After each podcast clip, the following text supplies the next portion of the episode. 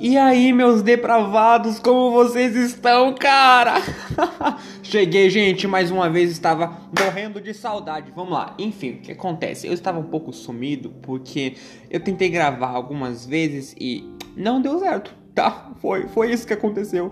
Mas eu queria ter gravado um negócio assim na época dos 5 solos, sabe? Mas não deu certo, cara. Eu, eu fiquei muito triste porque eu, eu tinha muitas piadas na manga. Por exemplo, solamento, tá? Sola graxa. Desculpa. Meu Deus do céu, cara.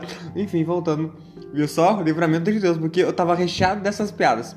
Vamos lá, o que acontece? Hoje eu quero falar de um negócio muito interessante. E antes de a gente entrar nesse tema, eu quero dizer pra vocês, cara, se vocês quisessem dizer, cara, que assunto bacana, que assunto bacana, velho. Vamos trocar uma ideia. Mano, me chama, sabe? Eu às vezes eu demoro para responder, mas é que eu vou melhorar nisso, tá? Esses dias a Isbela me chamou e tal, e eu fiquei muito feliz por saber que alguém está ouvindo meu podcast, cara. Que legal. Isbela, se tu tá ouvindo, falou aí, tá? E me desculpa se eu te dei vácuo. É que às vezes eu esqueço de responder.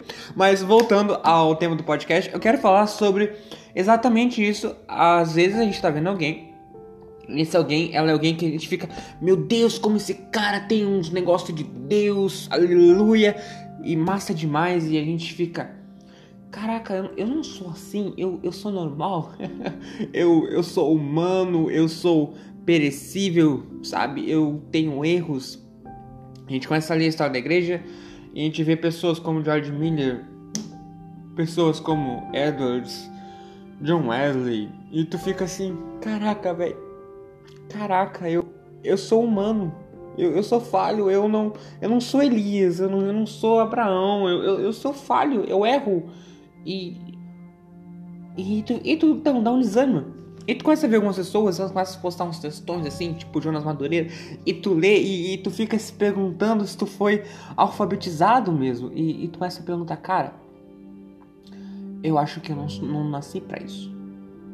E eu não tô falando sobre vocação, sobre tu tocar um instrumento, eu tô falando sobre as coisas básicas da vida, oração, jejum, leitura da palavra, e tu fica, cara, e a questão toda é essa de a gente ver pessoas e elas tá colhendo frutos do Senhor e às vezes elas não serem tão acessíveis pra gente. E eu quero falar justamente sobre isso. E às vezes a gente faz muitas, muitas, muitas coisas. Muitas coisas mesmo. Sabe? A gente fica com o Ministério do Louvor, do teatro, da dança, das artes. A gente faz muitas coisas. Mas às vezes a nossa vida de oração ela não está muito boa. E quando a gente olha para essas pessoas, a gente diz assim: cara, não é para mim, eu não tenho graça nisso.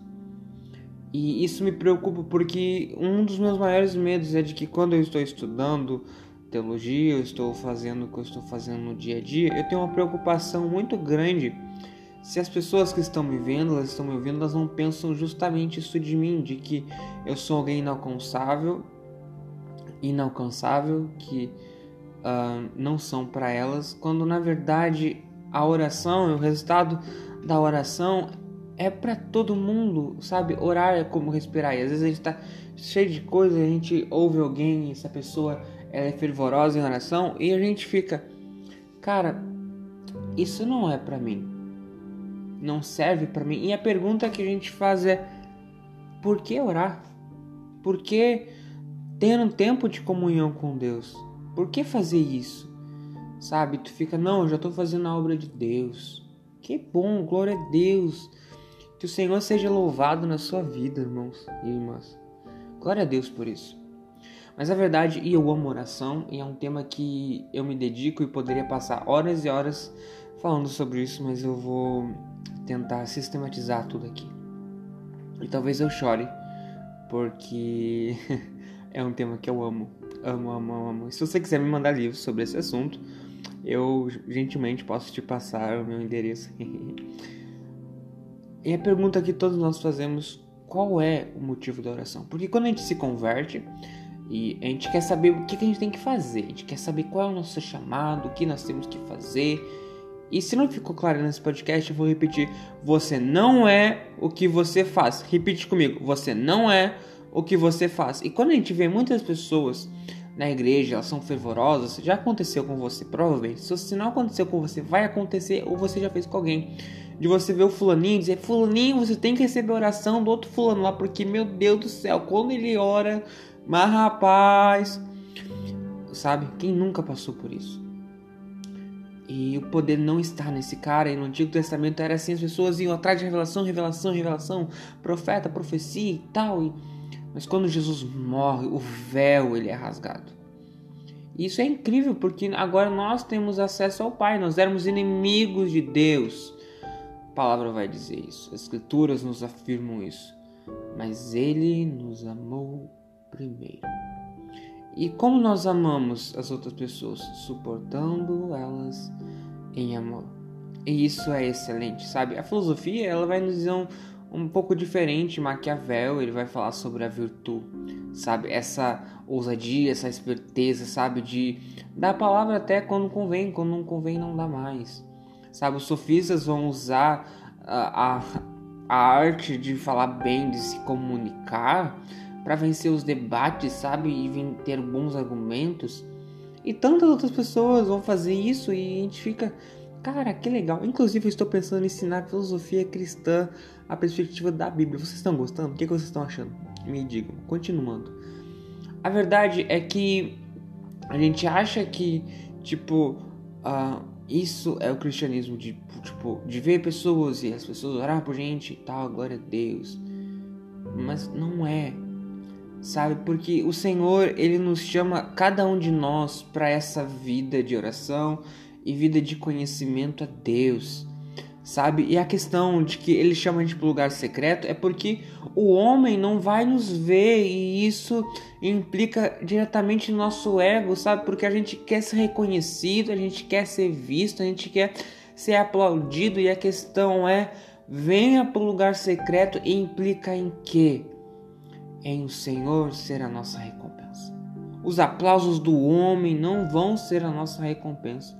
A gente está num culto, a gente está aberrando assim, e o cara vai dizer: Meu Deus do céu, como esse cara é, é devoto. Nossa, cara, meu Deus. Não, sabe? Não. E a gente está vivendo numa sociedade hoje em dia onde tudo é digital onde todo mundo nos vê, onde a gente é público para todo mundo, a gente tem vários seguidores no Instagram, Instagram, a gente tem vários seguidores no Facebook, no Twitter, a gente coloca nossa opinião lá e beleza e a gente é visto. Mas e quando a gente precisa se retirar realmente, sabe? A gente consegue ter esse tempo para Deus, sabe? A gente, quando a gente vê pessoas extrovertidas, normalmente a gente pensa, cara, essa pessoa ela tem problemas, não é possível que ela tenha, que ela não saiba falar, que ela não, que ela não se expõe. A gente vê alguém que não posta fotos, muitas fotos nas redes sociais e a gente fica, cara, como assim você não posta? Como assim você não entra tanto? O que que você faz? Sabe, hoje em dia está muito forte o marketing digital, home office, e glória a Deus, o Senhor ele sabe trabalhar no seu meio. Mas a verdade é que a gente tem que pensar que há momentos que nós vamos nos retirar, sabe? E, sabe, se você tem uma visão de que eu sou talvez inalcançável, inatingível, eu queria dizer a você que eu sou o maior dos pecadores. Paulo dizia que era pecador, mas ele só disse isso porque ele não me conheceu, tá? é sério, tipo, uma vida de oração é algo que o Senhor espera de nós. A gente tem que ter uma vida de oração fundamentada, sabe? A gente tem que ter essa vida de oração fundamentada no Senhor. Quando a gente for orar, as pessoas não ficam vendo a gente, que a gente não fique postando lá, gente, tô indo orar, sabe? Mano, só vai orar, o Senhor, ele tá te esperando. Hebreus vai dizer que o Senhor vive para interceder por nós, sabe? Isso para pensar nisso, caraca, o Senhor vive para interceder por nós. Que que loucura. A verdade é que a gente está tão conectado nesse mundo digital, tanto é que eu tô nesse mundo digital gravando isso agora. Não estou dizendo que ele é ruim, que você tem que apagar todas as suas redes, mas a verdade é que às vezes a gente vê algumas pessoas e a gente fica, cara, eu nunca vou chegar no nível dessa pessoa. Ela é muito usada, ela é muito crente, eu não sou. A gente começa a ler a história da igreja, a gente começa a ver os caras e os caras são, uau, que cara incrível, maravilhoso, nossa, excelso, sublime, formidável. A gente usa esses argumentos super rebuscado e requintado e tu fica, uau. Mas a verdade é que eles eram homens. Homens são falhos, são pecadores. E toda vez que a nossa expectativa está nessas pessoas, ou toda vez que a nossa expectativa está nas coisas que nós fazemos, nós nos frustramos e nos decepcionamos. Sabe, a nossa fé não está afirmada no caráter do Jussiel, ou no caráter de que você está me ouvindo agora, ou de alguém que você conhece. Sabe, a sua fé tem que estar fundamentada em oração. Você vai se levantar, você ora, porque sabe, se você não, antes de você fazer essas coisas, se você não orar, teria sido melhor ter ficado na cama. Sabe, porque a nossa vida é essa, sabe? A gente anseia todos os dias pelo Senhor sabe? Uh, a explicação de Jesus para os discípulos de João, perguntando por que os discípulos por que, os discípulos de João jejuavam e eles não? Ele vai dizer quando o noivo for tirado, eles jejuarão. Então, uma das formas de jejum é expressar essa saudade, sabe? Quando a gente está apaixonado, tipo, a, a pessoa que ela demora tipo, umas horas para responder, ou ela ficou alguns dias, fora, a gente fica morrendo de saudade, assim, cara, como é que a gente não, não expressa saudade pro Senhor que, nossa, Ele nos salvou. A gente era inimigo dele e Ele decidiu nos salvar, sabe? Isso às vezes é inconcebível para mim.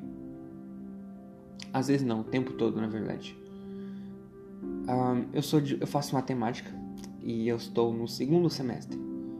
E nosso curso a gente tem uma coisa muito interessante, que 11,99 não é 12, é 11,99. Se tu botar 12 na tua prova, tu vai errar.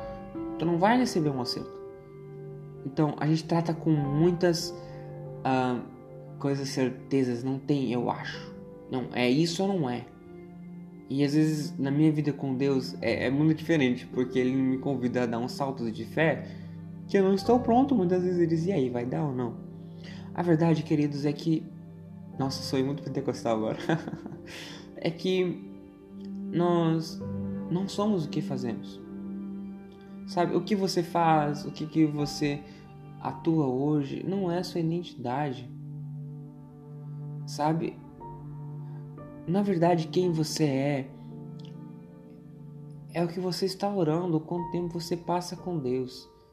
Porque o tempo que você passa com Deus vai definir o resto da sua vida. Uh, meados de julho pra, de, desse ano para cá, eu o Espírito Santo ele começou a ele começou ele me inclinou, ele me inspirou muito a orar nesses últimos tempos. E eu lembro que tinha dias assim que eu ficava berrando por órfãos, pelos perdidos. E começava a orar assim, berrando assim, até mesmo pelos meus pecados assim, e dizendo: Senhor, como eu sou pecador, e berrando, assim, tipo, de jogar no chão, ter aula eu ir pra lá berrando, eu tinha que estudar e falar, Espírito Santo, eu preciso, eu preciso estudar, não posso ficar. E eu ficava ali berrando, assim, compulsivamente. E um dia, assim, eu tinha passado a madrugada toda acordado. Era volta das oito da manhã, o Espírito Santo chegou assim e falou: Jussel, eu, eu perdoo os seus pecados. Os seus pecados estão perdoados. E eu fiquei: Não, eu nasci na igreja. Eu sou filho de pastor, eu sou músico. E eu comecei a listar assim o meu currículo para o Espírito Santo. E ele falou para mim: seus pecados estão perdoados. E naquele dia eu senti uma liberdade tão grande que eu nunca tinha sentido na minha vida antes. E eu senti que era perdoado. E desde aquele dia então, e antes até assim, o Espírito Santo estava me levando em uma direção a orar, e a me dedicar à oração. E foi por meio da oração que a minha paixão e devoção pelo Senhor aumentou e que algumas coisas perderam sentido, como tipo ficar vendo série um tempão. Ou eu lembro que eu tava um dia na rua super cansado e eu falei, cara, quando eu chegar em casa eu vou orar. A minha recompensa era estar perto do meu pai. Não era mais um pote de sorvete ou pudim, era o Senhor. E a verdade é essa que nós ansiamos pelo Senhor, sabe? E, um, tipo, o que acontece? A nossa vida, sabe, é conhecer o Senhor. João 17, 13, Eclesiastes 3, 11 vai dizer sobre a eternidade. E nós precisamos ter uma compreensão disso que uma vida de oração ela deve ser algo prazeroso, e se ela não é, a gente deve estar caminhando em direção a isso, sabe? Que a gente tem que olhar para homens de Deus incríveis e maravilhosos e nos inspirar, mas entender que eles são fracos, eles são falhos, eles são pecadores, sabe? Que o evangelho, esse evangelho que nós anunciamos e cremos, ele não vai nos beneficiar. Sabe, se a gente vem entrando no evangelho pensando, cara, o evangelho vai me beneficiar, eu vou eu vou estar no topo da minha vida. Eu digo para você que não. Isso é mentira. Sabe? Isso é mentira porque eu lembro que eu estava no segundo semestre, eu estava trabalhando numa escola pública, eu estava começando a mexer com fotografia, eu estava com artigos prontos, com o TCC praticamente pronto no segundo semestre, era só compilar tudo e mandar, eu já tinha tudo pro meu mestrado e o Espírito Santo chegou assim para mim e falou: "Cara, abre mão por amor a mim". Sabe? Tranca a faculdade, sabe? Larga tudo por amor a mim. Sabe? E, eu, eu tive uma crise, eu fiquei tipo. Eu fiquei tipo, como assim? Eu tô tipo no melhor momento da minha vida financeira, fazendo o que eu quero fazer. Como assim? Sabe? Como? E a verdade é, o evangelho vai exigir coisas de nós. Muitas vezes pode exigir pessoas, pode exigir, exigir oportunidades, que parecem ser tão agradáveis, mas somente para estar perto do Senhor, porque sabe, a gente tem que ter um zelo pela casa do Senhor e pela nossa vida com o Senhor, e qualquer coisa que se meta no caminho da nossa vida com o Senhor, a gente tem que colocar fora. Sabe? Tipo, em algum momento que, sabe, nós não fazemos o que fazemos, sabe? Nós não somos o que somos apenas por isso. Ficou meio confuso, eu sei, mas a questão é assim, de que você faz algo, você exerce algo, mas um momento se o Senhor acorda, você acordar amanhã e o Senhor decidir você, cara, larga tudo por amor a mim e se muda. Larga tudo por amor a mim e vá para um outro estado, larga tudo por amor a mim a gente tá disposto ou a gente fica, não, eu acho que não. Então, na real, se for assim, então a gente não tá fazendo pelo Senhor. A maior recompensa de uma vida de oração não é descobrir o lugar que a gente vai chegar. A maior recompensa da vida de oração é ter um encontro com o Senhor e conhecer o Senhor. É ter uma vida de intimidade com o Senhor. E entendemos que intimidade não é só essa aproximação que a gente tem. Intimidade é iada, sabe? Essa profunda conexão, sabe? Quando Adão vê Eva e ele diz assim: e Adão e Ada, Eva. E Adão conheceu Eva, essa relação íntima, profunda, dessa união, sabe?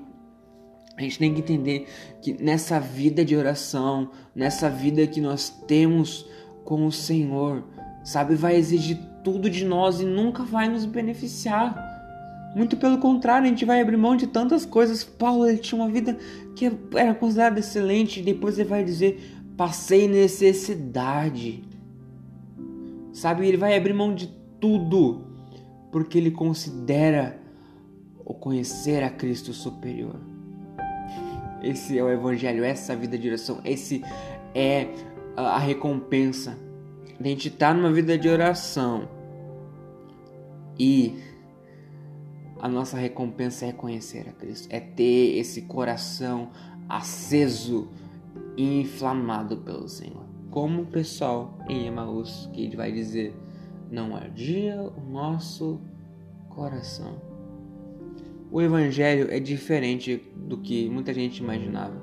É diferente da filosofia dos sofistas, que eles tinham que ser inteligentes e espertos, ou de Maquiavel, que tinha que ter essa virtude.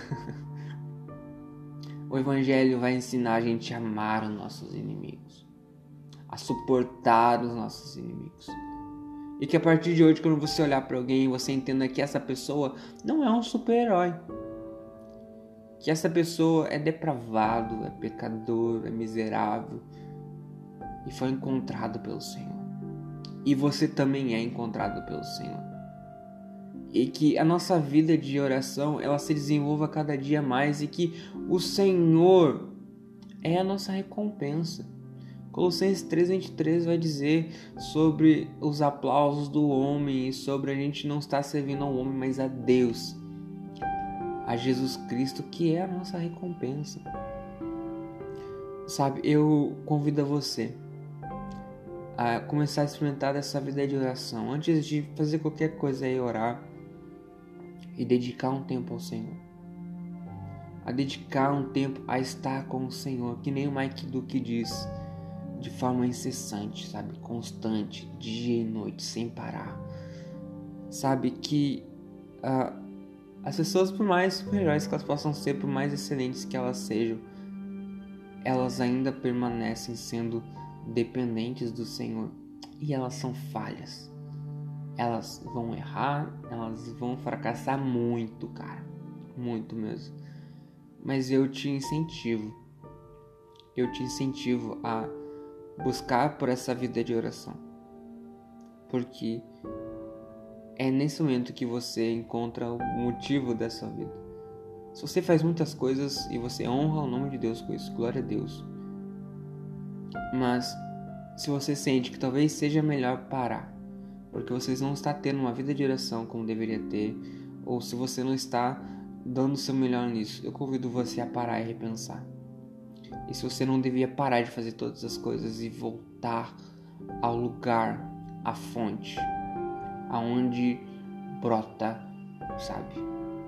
Aonde faz sentido. Não esteja em uma cisterna. Não procure Deus em uma cisterna. Ele é a fonte, ele é o manancial de águas vivas. E a palavra diz que quem beber nunca mais terá sede. Sabe, nós vivemos num mundo e esse mundo que nós vivemos, ele não é, como eu posso dizer, nós não vivemos o que esse mundo está dizendo que a gente vive. E muitas pessoas não entendem, não conhecem o Jesus que pregamos ou falamos, e isso é muito triste.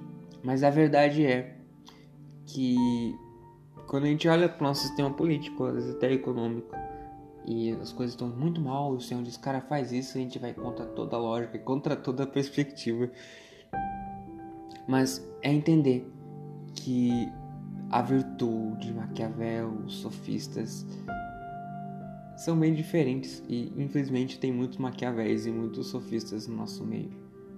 Entender que o evangelho não é sobre mim, não é sobre o que eu faço, mas é entender sobre quem está fazendo por ele e para ele são todas as coisas. Eu vi uma frase outro dia que era com ele, para ele e com ele. Eu achei tipo legal, interessante. Sabe? Uh, se você não entendeu quase nada do que eu falei e ficou até o final, meus parabéns, você é muito corajoso. E segundo, a gente olha muito para as pessoas e a gente vê, uau, pessoas de Deus. Mas eu quero dizer, elas são pecadores, elas são humanas e o que ele faz está disponível para você. Não se trata sobre o que fazemos, mas quem estamos nos, nos tornando em Cristo Jesus. Viver uma vida para o Senhor, para conhecer o Senhor. Essa é a nossa recompensa. Conhecer o Senhor vai vir muitas bênçãos do Senhor, muitos livramentos do Senhor, muitas provisões do Senhor, afinal, Ele é o Jeová Jireh. Glória a Deus por isso. Mas a maior coisa é que Ele nos salvou. Ele é a nossa recompensa, como diz os moráveis, os moráveis. O Senhor é digno do sacrifício de nossa recompensa. O Senhor é digno de todas as vezes que você esteve com Ele e não esteve na Netflix ou na Prime Video ou em qualquer outro lugar. Ele deve ser o número um e toda vez que qualquer coisa balancear com ele. Ele é a prioridade, nada mais, cara. Ele é a prioridade. Ele é o número um, o número um. Nada, nada se compara ao Senhor. Ele é o Rei dos Reis e Senhor dos Senhores e um dia vai vir reinar um dia vai vir reinar e como nós ansiamos por isso. E até lá nós anunciamos: o Rei está voltando. Glória a Deus. E cara, incentivo você a ter uma vida de oração. Porque é lá que vai dar o propósito para sua vida. Se você faz muitas coisas e você não sabe qual é o propósito da sua vida, eu recomendo que reveja os seus conceitos e vá orar. Não é o homem que vai te ajudar. O Senhor pode prover o escape por meio deles, mas é o Senhor, acima de todas as coisas, que sempre está conosco e Ele espera você no quarto de oração. Eu espero que você vá para o quarto de oração e gaste um tempo incrível com Jesus.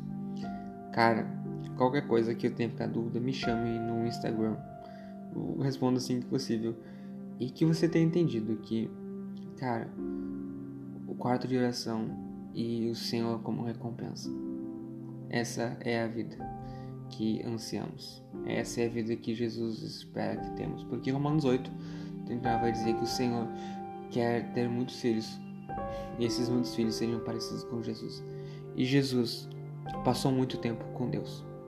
E se Jesus passou muito tempo com Deus, quem somos nós para passar? Não é mesmo? É isso aí, gente. Falou e até mais.